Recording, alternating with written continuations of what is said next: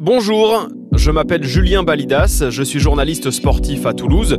À quelques semaines de la Coupe du Monde de rugby avec France Bleu Occitanie, nous sommes partis à la rencontre de cinq internationaux du 15 de France, cinq hommes qui évoluent sous le maillot du Stade toulousain, fraîchement sacré champion de France, Thomas Ramos, Beato Movaca, Julien Marchand, Cyril Baye et Thibaut Flamand. Cinq hommes, cinq joueurs de rugby, cinq parcours totalement différents pour en arriver là.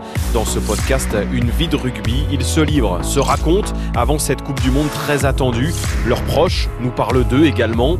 Une vie de rugby, 5 épisodes à déguster pour patienter jusqu'à la Coupe du Monde et ce fameux 8 septembre 2023, jour de France-Nouvelle-Zélande, match d'ouverture au Stade de France.